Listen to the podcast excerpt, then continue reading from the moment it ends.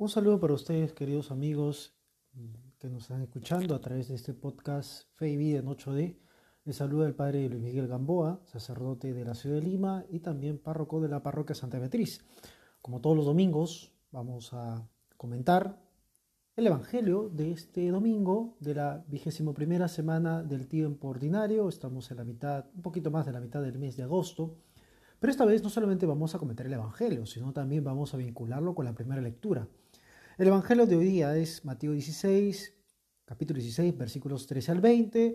Es la profesión de fe de Pedro, la confirmación por parte de Jesús de que Pedro es la piedra firme sobre la que defenderá la iglesia, la promesa que le dará Pedro, que va a ser roca, como decimos justamente, que le dará llaves, ¿no?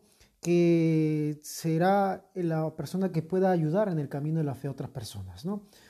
Y lo vamos a vincularlo con la primera lectura. La primera lectura es el libro del profeta Isaías, el capítulo 22, versículos 19 al 23. Hay una relación, ¿ah?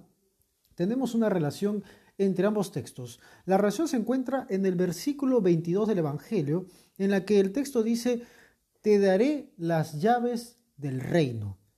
Lo que ates en la tierra quedará atado en el cielo, lo que desates en la tierra quedará desatado en el cielo. Pero sobre todo con la idea de dar llaves. Esa misma idea aparece en el libro del profeta Isaías, en la que el profeta Isaías, en la historia que ahora vamos a contar, habla también de una entrega de llaves. ¿no? Te las llaves, también le dice en el texto, justamente respecto al mayordomo del palacio. Vamos a contar un poco la historia de la primera lectura para que luego lo entendamos mejor el Evangelio.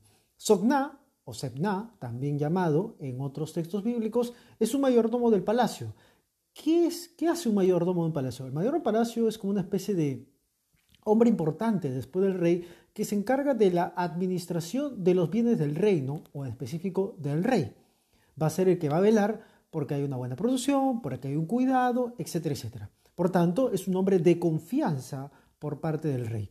Sin embargo, el texto de hoy nos señala que este personaje, Sodna, no ha sido lo suficientemente diligente al llevar las llaves de el reino o las llaves del emperador.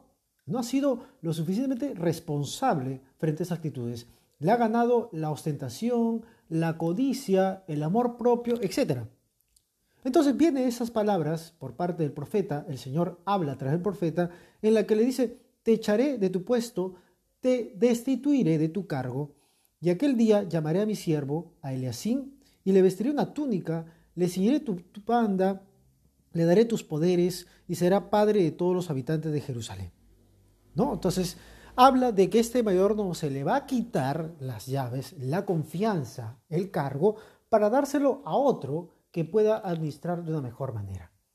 Recuerden que acabamos de decir que este personaje era el mayordomo del palacio, por tanto un hombre importante, un hombre que tenía esta capacidad, y su gente lo tenía bien, de poder llevar de una buena manera esta realidad. Sin embargo, como decimos, la ambición, las circunstancias le llevaron a no administrar bien y por eso es dejado de lado. Darle llaves o darle ese poder o ese puesto es un puesto de confianza por parte de la cabeza. A ti te confío esta realidad. La historia, diríamos, tiene una contraejemplo. Esta es la historia negativa. El hombre que no correspondió a la confianza del rey y por tanto es despojado de su cargo. La historia tiene un contraejemplo en el Evangelio de día. Porque en el Evangelio de día el Señor, luego de que Pedro, Simón Pedro, afirmara de forma pública y tajante, tú eres el Mesías, el Hijo de Dios vivo, le va a decir el Señor, Tú eres Pedro y sobre esta piedra edificaré mi iglesia. Es decir, a ti voy a poner mi confianza. Y luego utiliza esa frase, te daré las llaves del reino de los cielos. De tal manera que lo que abras puedas abrirlo todo y lo que puedas cerrar tú también lo cerrarás. Algo semejante aparece en el Evangelio de la primera lectura, porque le dirá el texto al nuevo mayordomo, en este caso Eliasín, le dirá, lo que él abra, nadie lo cerrará. Lo que él cierre, nadie lo abrirá. Interesante, ¿no? La palabra llave aparece en las dos lecturas en una clave en la primera de una situación alguno que será despojado, y en la otra en una confirmación o en un encargo que luego se llevará a cabo. Evidentemente, tener las llaves del reino no será propiamente llevado para en ese momento, sino por, en un momento posterior a la resurrección. Pedro asumirá este cargo, pues justamente siendo en la cabeza de los apóstoles, en la primera persona, en hablar del querigma, etcétera, como mencionará el libro de los Hechos de los Apóstoles. Ahora bien, ¿cuál es nuestra enseñanza para este domingo? Dar las llaves es sinónimo de confianza. Quitar las llaves es quitarle la confianza a alguien, pero no por capricho, sino porque no supo corresponder a esa confianza, porque se dejó llevar, por, en todo caso, por la corrupción.